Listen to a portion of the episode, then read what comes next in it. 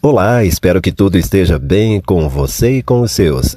Eu sou Rodolfo de Souza, profissional de administração em marketing e jornalismo, e eu trabalho todos os dias para ajudar pessoas e empresas a se comunicarem com eficácia. Brasil Agro. Hora de direito no agro. E o comentário agora é sobre a lei de afastamento das gestantes do trabalho presencial focado no trabalho no campo.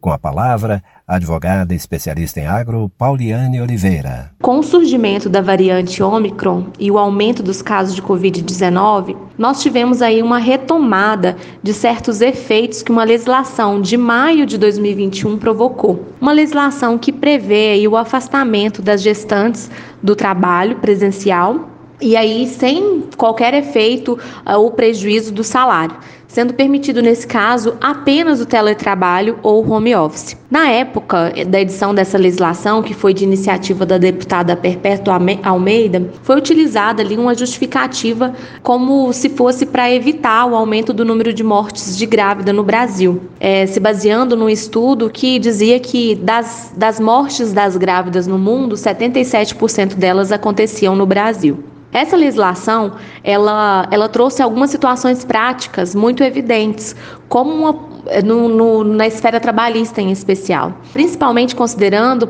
que as partes, ou seja, a gestante e o empregador, eles não podiam transacionar sobre isso, ou seja, não podiam fazer qualquer tipo de acordo, composição com relação a essa determinação prevista em lei.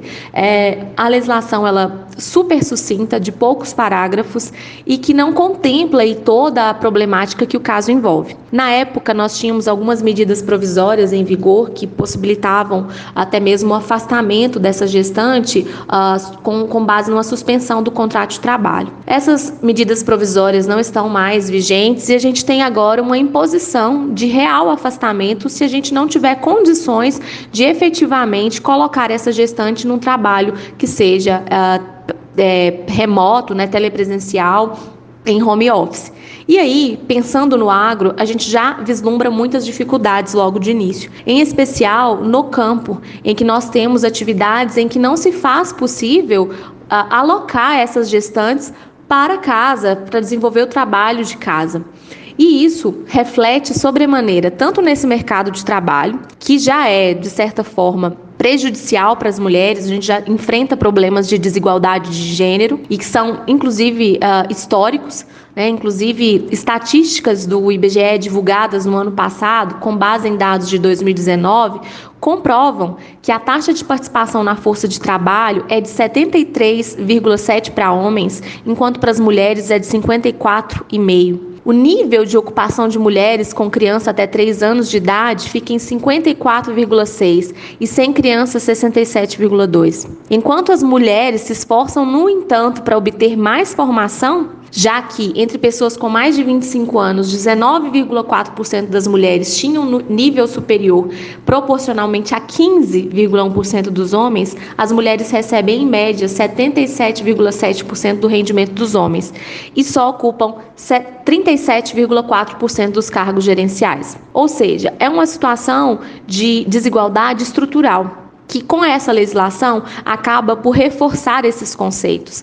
A legislação não, não se preocupou em qual seria ali a posição de, das mulheres nesse contexto. Uh, e ao, que, ao passo que se pretende proteger né, a vida das gestantes, por outro lado, esqueceu de considerar ambos os lados da moeda, já que com a Covid-19 nós percebemos que o mercado de trabalho ele foi altamente impactado e essa desigualdade foi acentuada. Aí a gente tem que se perguntar, né, e, e pensar no agro nesse contexto traz para nós uma reflexão de que esses projetos de lei muitas vezes não fazem análises contextualizadas sobre o, sobre o viés assim mais especificamente socioeconômico porque aqui o que se pretende, né, uh, no, no, intuito de alcançar o equilíbrio social e econômico, para que se alcance isso, né, a gente precisa uh, compatibilizar essas iniciativas. O ônus não pode ficar apenas para o empresário, ele tem que ser compartilhado compartilhado entre a iniciativa pública e a iniciativa privada. E tem que ser observado esse contexto histórico e social de desigualdade social. Ou seja, a intenção da legislação é boa, mas quais são os efeitos práticos que essa legislação ela provoca nesse mercado de trabalho? Quais são os efeitos práticos que isso traz para o agronegócio, na dinâmica do agro? Como que os empregadores passam a se comportar tendo em vista essa legislação? As mulheres são beneficiadas ou elas são prejudicadas? São reflexões que nós precisamos fazer com base nessa legislação vigente e nos projetos de lei que existem por aí que podem impactar esse cenário. Aí a advogada especialista em agro, Pauliane Oliveira, palestrante e escritora, sócia do escritório Miriam Gontijo. Para falar com a doutora, o e-mail é pauliane.miriamgontijo.com.br. Este podcast é um produto da PB Marketing.